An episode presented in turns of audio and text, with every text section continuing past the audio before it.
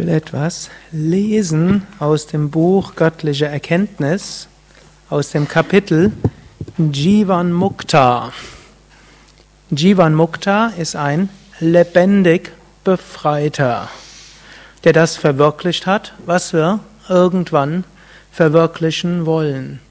Und es ist eine gute Sache, sich öfters Gedanken zu machen, wie ist ein Jivan Mukta? Ist ja auch häufig eine Frage. Und mit anderen Worten, wie werde ich sein, wenn ich Moksha erreicht habe? Ich weiß nicht, ob ihr das schon mal nachgedacht habt. Wie wäre ich, wenn ich befreit wäre? Das ist manchmal eine schöne Sache.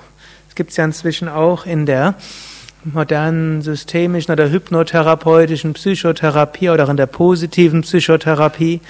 Man stellt sich vor, wie wäre es, wenn alles perfekt wäre? Und natürlich dann, wie wäre es in, mein, in meinem Leben, wenn alles perfekt wäre? Wie wäre ich, wenn ich die Selbstverwirklichung erreicht hätte?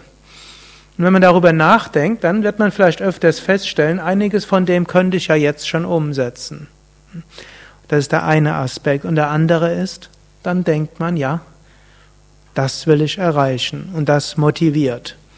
So wie Antoine de Saint-Exupéry hat mal gesagt, wenn du jemandem helfen willst, ein guter Seemann zu werden, dann erzähle ihm nicht zu viel über verschiedene Booten, Bootstypen, Segeltypen und Knoten und so weiter, sondern schwärme ihm vom Meer vor.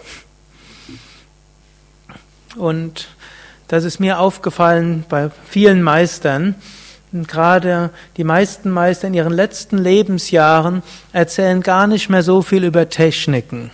Meistens schwärmen sie einem über die Selbstverwirklichung vor. Und manchmal, das mögen wir dann nicht so, schwärmen, äh, warnen sie uns vor den Problemen eines verhafteten Lebens.